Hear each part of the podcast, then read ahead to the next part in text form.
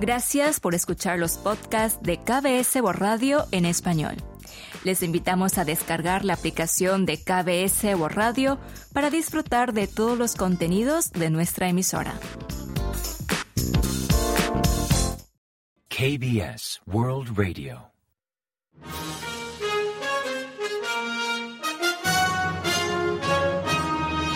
Informativo de KBS World Radio.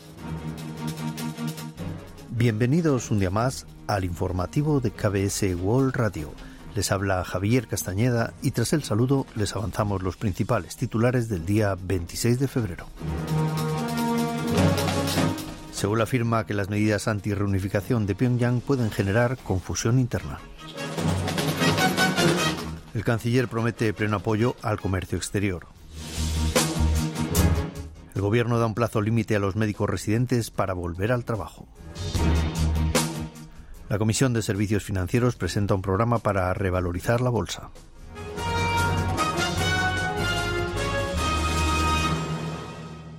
Y tras el avance de titulares les ofrecemos las noticias. Recientemente, Kim Jong-un definió las relaciones entre Corea del Sur y Corea del Norte como las de dos estados hostiles, alegato que ya ha empezado a plasmar en medidas concretas contra todo lo relacionado a la reunificación de la península coreana. Para empezar, en enero ordenó desmantelar un monumento de Kim Il-sung, fundador de Corea del Norte, con una inscripción sobre la reunificación coreana, además de bloquear la línea ferroviaria intercoreana de Kyungi con un proyecto impulsado durante el régimen de su padre y líder predecesor, Kim Jong-il. Al respecto, Kim Yong-ho, ministro de Reunificación surcoreano, comentó el domingo 25 en un programa de actualidad de KBS que esas medidas anti-reunificación pueden generar confusión ideológica en el norte, donde el poder es hereditario y se concentra solo en la familia de los Kim. Afirmó que la élite norcoreana tendrá dificultades para entender por qué el régimen actual se aboca a borrar los logros de sus predecesores. También advirtió que Kim Jong-un podría lanzar provocaciones armadas contra Corea del Sur para desviar la atención y tapar el conflicto interno, enfatizando que Seúl se prepara para cualquier imprevisto y sigue con inquietud la actualidad norcoreana. Finalmente, el ministro reiteró el principio rector de las políticas intercoreanas de la administración actual de Seúl, paz mediante fuerza, pues Jun afirma que con mano suave no será posible alcanzar una península coreana pacífica.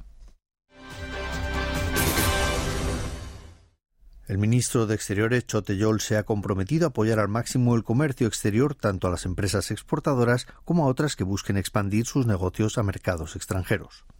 Durante una mesa redonda celebrada en Nueva York el pasado sábado 24 hora local con empresarios surcoreanos, el ministro enfatizó la importancia de trazar una estrategia combinada entre los sectores público-privado para impulsar el comercio, máximo en una era como la actual, donde economía y seguridad van de la mano. A la sesión acudieron representantes de algunas de las principales firmas coreanas como Samsung Electrónica, LG, Korean Air o CJ, así como entidades financieras como KB, el Banco de Desarrollo de Corea, o públicas como Kotra, la agencia coreana para la promoción del comercio y las inversiones. Tras finalizar su agenda en Nueva York, Cho viajará a Washington DC para reunirse con el secretario de Estado estadounidense Tony Blinken. El Gobierno ha fijado el 29 de febrero como fecha límite para volver al hospital a los médicos residentes que abandonaron sus puestos tras renunciar en bloque para protestar por el aumento de cupo de plazas para estudiar medicina. El ministro de Interior, Isam Min, lanzó un ultimátum el lunes 26 afirmando que si los médicos reanudan su labor antes del 29 de febrero no habrá sanciones ni represalias. Enfatizó que esa acción colectiva está generando un serio caos en la atención sanitaria del país, amenazando la salud y hasta la vida de los pacientes máxime ante emergencias. En cuanto a las alternativas para cubrir el vacío en el sistema de servicios médicos, anunció la activación de un programa piloto de refuerzo de personal sanitario que además permitirá definir qué labores corresponden a los médicos y cuáles al personal de enfermería. El programa es la respuesta del Gobierno para proteger a dicho colectivo, que exigió aclarar el alcance de sus funciones al verse obligado a realizar tareas más allá de sus cometidos o que normalmente asumen los médicos residentes. La Comisión de Servicios Financieros presentó el lunes 26 un programa para revalorizar el mercado bursátil surcoreano. El programa se basa en otorgar beneficios tributarios a aquellas empresas que coticen tanto en el parque principal COSPIP como en el automatizado COSDAC y se esfuercen por aumentar el valor de sus acciones. Bautizado como Value el programa recomendará a las empresas trazar un plan a largo plazo para mejorar el precio de sus acciones en bolsa, fijar el nivel que deseen alcanzar y un plazo concreto, a fin de anunciarlo públicamente a partir de mayo, aunque el anuncio será discrecional. Las medidas serán premiadas con beneficios tributarios y figurarán en el índice Corea Value Up que el gobierno creará el tercer trimestre de 2024, donde incluirá a las empresas mejor valoradas en cuanto a rentabilidad e imagen en el mercado. También figurarán listados que sirvan como referente para invertir con las 809 empresas cotizadas del COSPI y las 1.598 del parque automatizado COSDAC por ratios como precio-valor contable, precio-beneficio o rentabilidad financiera. Toda esta información estará disponible a partir de junio en la página web de la Bolsa de Valores de Corea. El Grupo de Acción Financiera Internacional, GAFI, ha designado por decimocuarto año consecutivo a Corea del Norte como país con un elevado riesgo de blanqueo de capitales y financiación del terrorismo. Concretamente, figura en dicho listado junto con Irán y Myanmar. Gafi elabora dos listados con su valoración de países en cuanto a riesgo por lavado de dinero y financiación del terrorismo. Una es la lista gris, donde clasifica países y jurisdicciones con graves deficiencias en cuanto a aplicación de estrategias en dichas actividades, y la lista negra, donde agrupa aquellos países no cooperantes o con alto riesgo.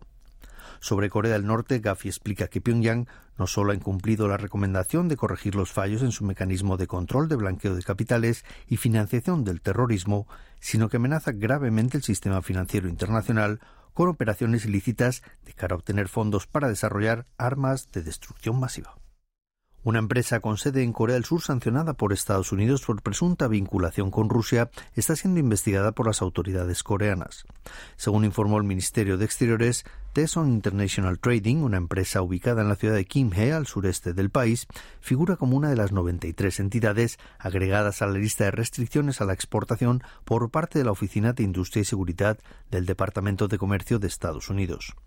Por el momento han confirmado que su responsable es un ciudadano pakistaní. La cartera explicó que Seúl mantiene estrechas consultas con Washington y ambos compartieron información relacionada antes de incorporar a la compañía a la lista de sanciones. También confirmó que el gobierno surcoreano seguirá trabajando estrechamente con Washington y otros países en la implementación de sanciones contra Rusia. En tanto, el Ministerio de Comercio y la Agencia de Aduanas investigan posibles infracciones legales por parte de dicha empresa, como la Ley de Comercio Exterior, y también adoptarán medidas si descubren alguna ilegalidad. A partir de ahora, los trabajadores inmigrantes podrán solicitar las indemnizaciones por accidente laboral a través de sus embajadas de sus respectivos países en Corea del Sur.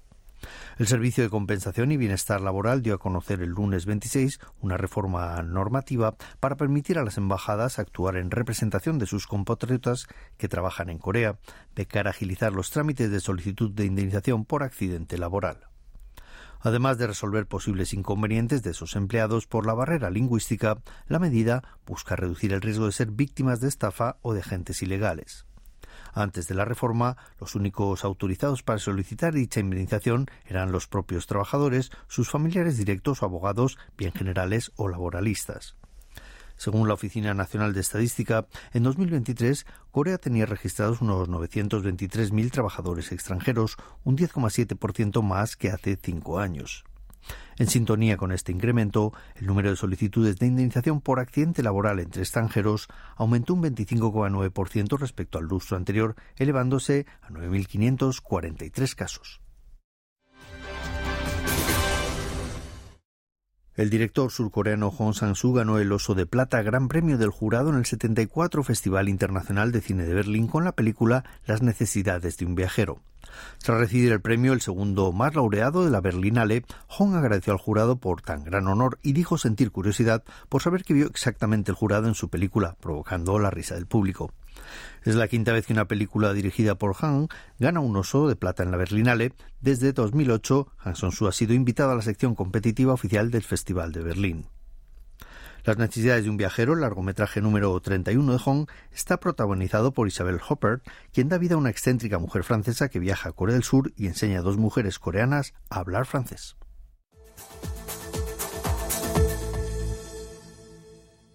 Y ahora pasamos a ofrecerles el pronóstico del tiempo.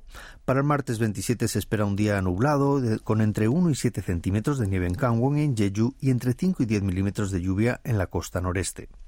La temperatura marcará entre menos 5 grados y 4 grados centígrados de mínima en la mañana y entre 3 y 12 grados centígrados de máxima por la tarde. La calidad del aire será regular o buena en todo el territorio nacional gracias a las corrientes del noroeste. Y a continuación comentamos los resultados del parqué.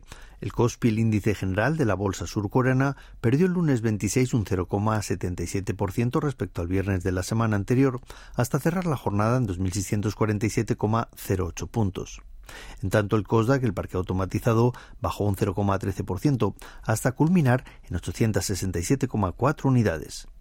Y en el mercado de divisas, la moneda surcoreana se depreció ligeramente frente a la estadounidense, que ganó 0,1 unidad, hasta culminar la sesión a 1.331,1 wones por dólar al cierre de operaciones.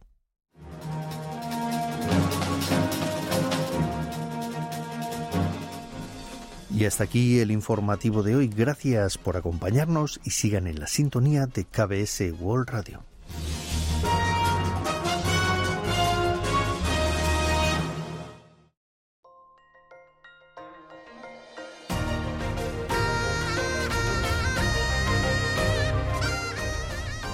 Acaban de escuchar el podcast de KBS World Radio. Hay muchos más contenidos en word.kbs.co.kr barra Spanish. Gracias por seguir en sintonía. KBS World Radio.